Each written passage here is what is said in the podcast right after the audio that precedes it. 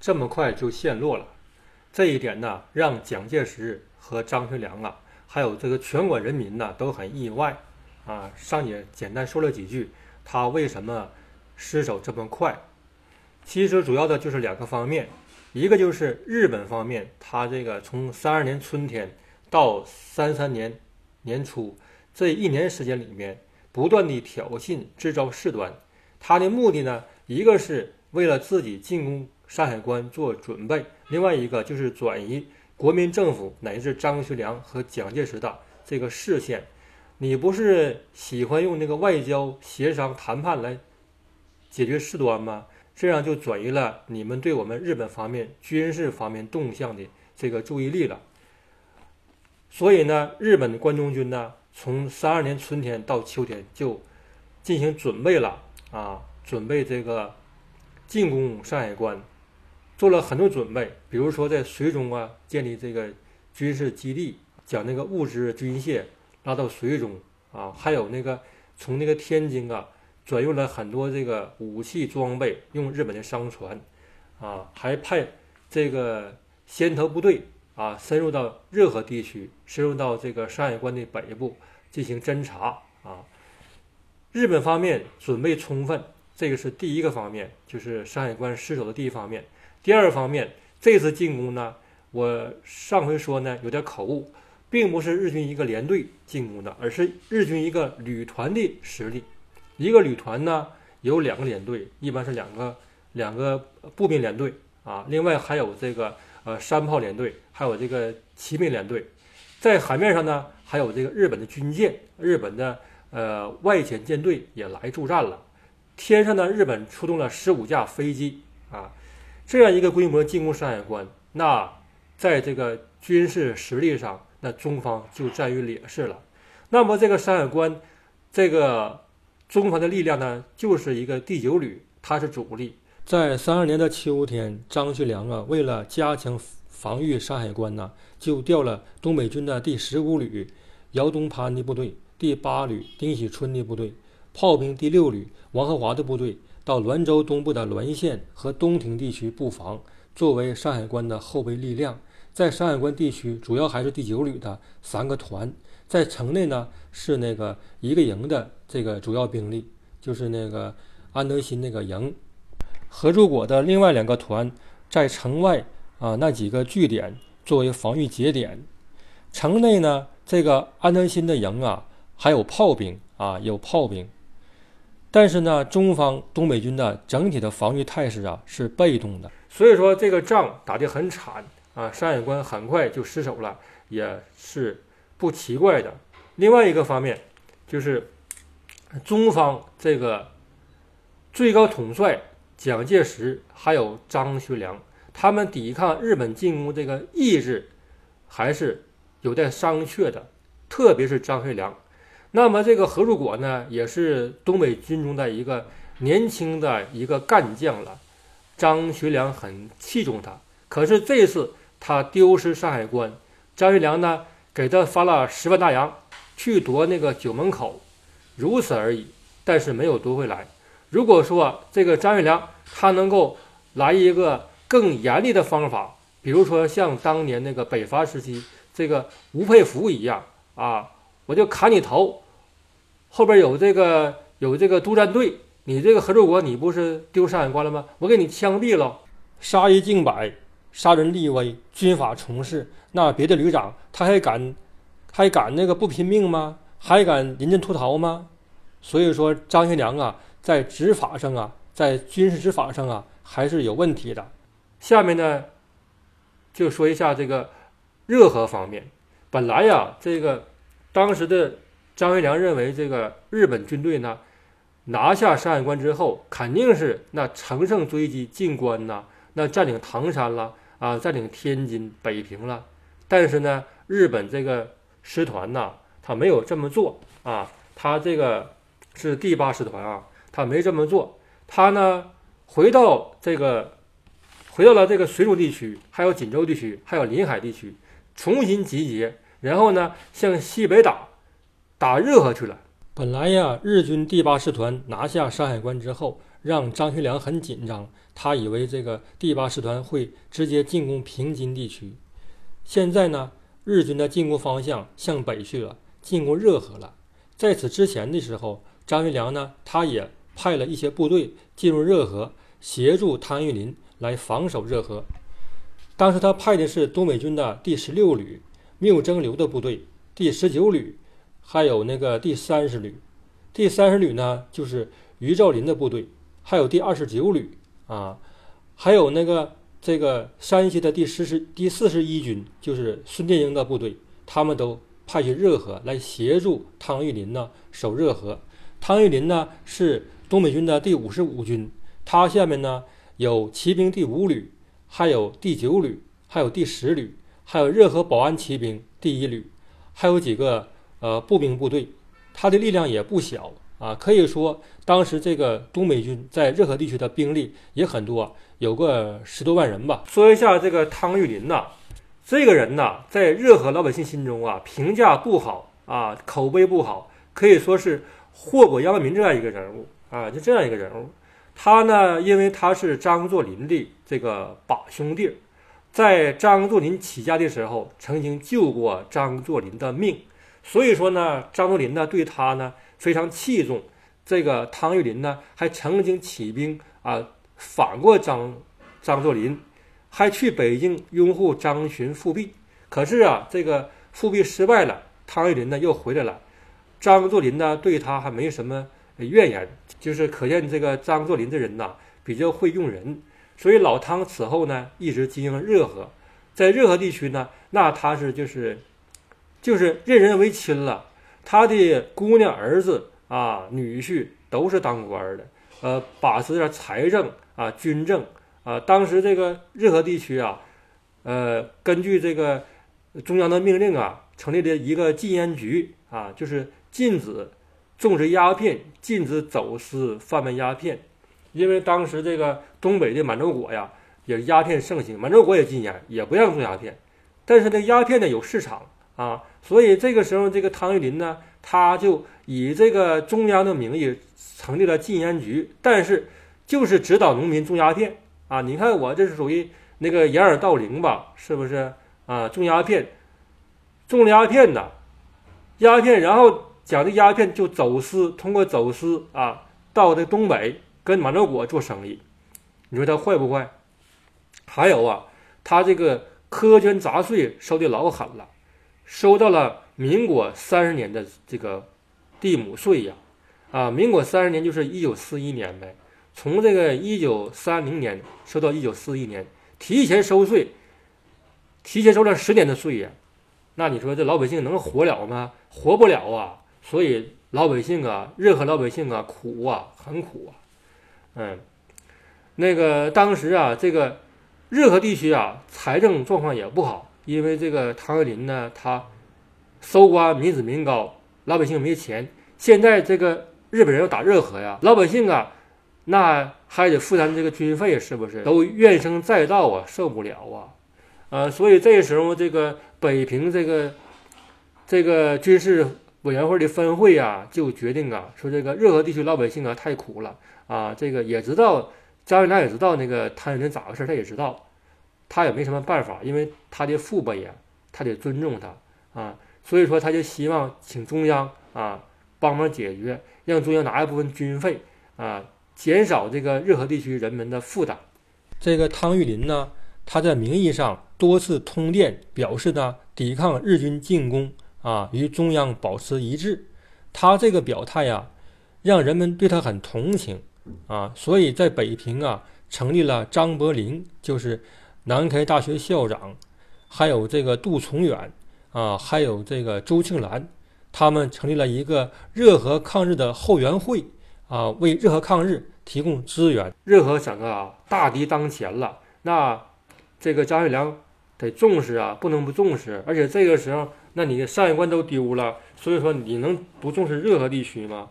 所以呀，张学良呢，他也表示自己这次我一定要努力，要坚决抵抗日军的进攻啊！我这个不惜一切代价，我要守住热河。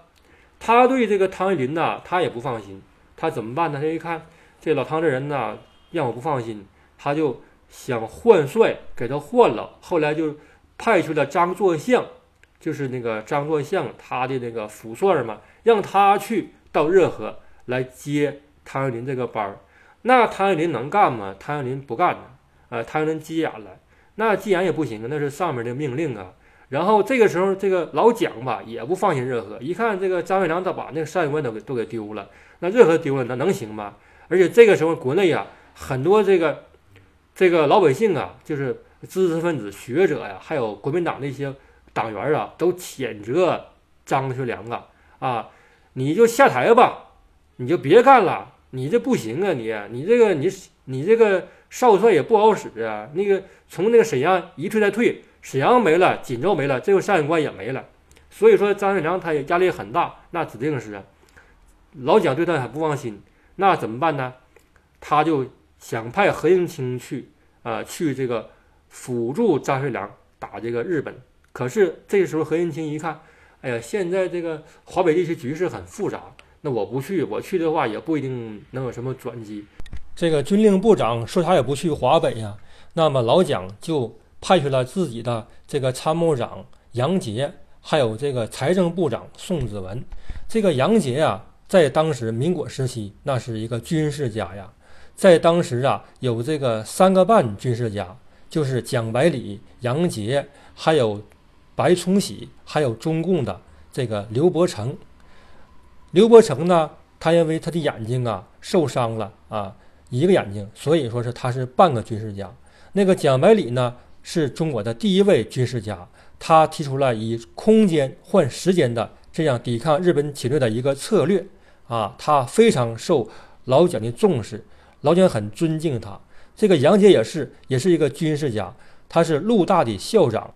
白崇禧是小诸葛，那更很厉害了。所以中国有三个半军事家啊。宋子文呢是财政部长，他去北平呢给张学良提供财政支持。这个杨杰去呢，给张学良提供这个军事参谋，所以他们三位呀，一起到了承德啊，去见了汤玉麟，开会呀，华北将领全到会了，什么傅作义啊、宋哲元呐、孙殿英啊，啊，这个于学忠啊，啊，万福林啊，汤玉麟，什么冯占海，冯占海是这个义勇军，呃，吉林义勇军，根据这个张学良和朱庆澜的安排。义勇军从这个吉林调来了，哎，来充实热河地区的力量来了，啊，这些将领们都到会了。根据蒋介石的命令，张学良和杨杰一起组建了华北的集团军。这个战斗序列在这个会上呢，就公布了这个战斗序列表。啊，一共分两个方面军，第一方面军总指挥是张学良，后来由宋哲元兼任；第二方面军总指挥是张作相。啊，两个方面军。一共是八个军团，后来从山西调过来孙殿英，啊，组成第九军团，一共是九个军团，有个三十余万人的部队。这个第一方面军的力量呢，它的任务是防守这个长城各口和这个平津地区。第二方面军的力量，它的任务主要就是守热河啊。东北义勇军这个唐聚武还有这个冯占海他们也加入到这个第二方面军中。充实力量啊！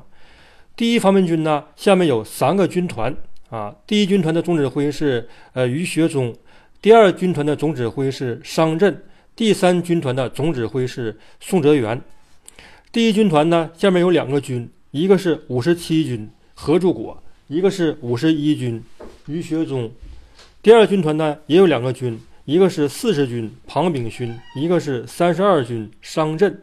第三军团呢。就是宋哲元的第二十九军，这个庞炳勋呢和宋哲元呢是西北军冯玉祥的部队，这个商震呢是山西的阎锡山的部队，这个何柱国和于学忠呢都是东北军啊。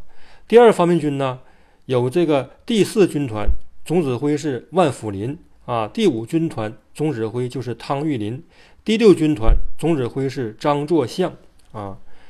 这个万福林呢，他下边指挥的是五十三军，这个汤玉麟呢，指挥的是五十五军。这个五十五军呢，他有这个骑兵旅、骑兵第五旅啊、第九旅啊、第十旅啊一些部队。还有这个第六军团总指挥是张作相，他下边有四十一军、六十三军和幺幺二师。这个六十三军呢，就是冯仁海的吉林义勇军改编的啊。四十一军是孙奎元，幺幺二师呢是张廷书，也是东北军啊。直属这个这个总指总指挥张学良的呢是第七军团和第八军团。第七军团总指挥是傅作义，他下边有两个军，一是三十五军，啊，一个是六十一军。这个六十一军军长是李福彦。啊，他也是山西的禁军。第八军团总指挥是就是这个参谋长杨杰了啊，就是这军事家。他下面指挥两个中央军啊，中央调来两个军，一个是第十七军徐廷瑶的部队，一个是第二十六军肖之楚的部队。杨杰还指挥东北军第六十七军王以哲的部队，还有禁军孙殿英的部队。这个第十七军呢，他下面有三个师。这三个师呢，是第二师黄杰，第二十五师关林征，第八十三师刘堪。杨杰在会上啊，也宣布了第二方面军在热河地区的这个兵力布置情况。在北部以这个赤峰为中心，由万福林负责防守。他要在开鲁、奈曼旗、在巴林左旗，在这些地方啊，要布置兵力啊。南部以这个承德为中心，由这个汤玉麟分兵把守。他要将兵布置在朝阳、北票、陵园、平泉地区。这个张作相呢是第二方面军的总指挥，但是实际上这个万福林呐，还有这个汤玉麟呐，对张作相啊都看不上眼儿，因为他们都是这个张作霖时代的老弟兄。但是名义上呢。现在大敌当前，那要一致对外呀。所以他们表示，那个张司令啊，张指挥呀，你就坐镇承德吧，我们在外面冲锋陷阵，你就放心吧。可是啊，这个张作相呢，他也不太放心。但是啊，他这个指挥棒啊，等这个少帅张学良走了之后啊，他就不灵了，指挥不灵了，谁也不听他的了。张学良啊，他也知道这个汤玉麟呢不一定能听张作相的，但是现在大敌当前，也不能有啥别的方法了。这个汤玉麟呢，他都瞧不起张学良，他认为啊，这个张学良啊丢了沈阳，丢了锦州，丢了山海关，没什么能耐啊。现在来热河了，来过来指手画脚了，所以他看不上张学良。会后啊。各方将领一致通电，表示坚决对外，团结一致，抵抗日本侵略。二月十八日呢，张学良和宋子文一道致电国联中国代表，表示中国政府及人民决心抵抗日寇侵略，现集中兵力保卫热河，请向国联和全世界声明。当天下午，宋子文和张学良啊就回到北平了。再说一下日本方面，日本这个关东军司令官现在是武藤信义大将了，不是本庄繁了。在三三年的二月十七日，他发布了第四百七十三号的攻击命令，就命令日本的第八师团、第六师团进攻热河。在此前呢，这个满洲国呢就发布声明了，说这个热河是他们的领土，他们要。东北军，赶快给我退出热河，不然的话，我们就刀兵相见了。第六师团的师团长是坂本正右卫门中将，第八师团的师团长是西一中将。啊，一场热河大战呢，即将拉开了序幕。谢谢各位，下节再见。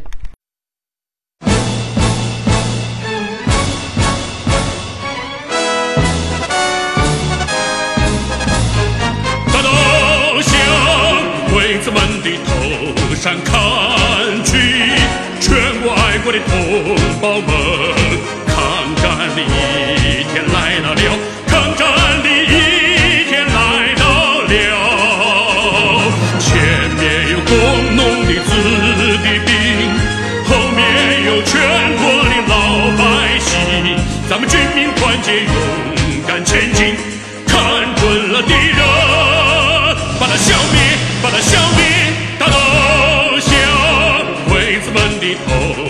看去。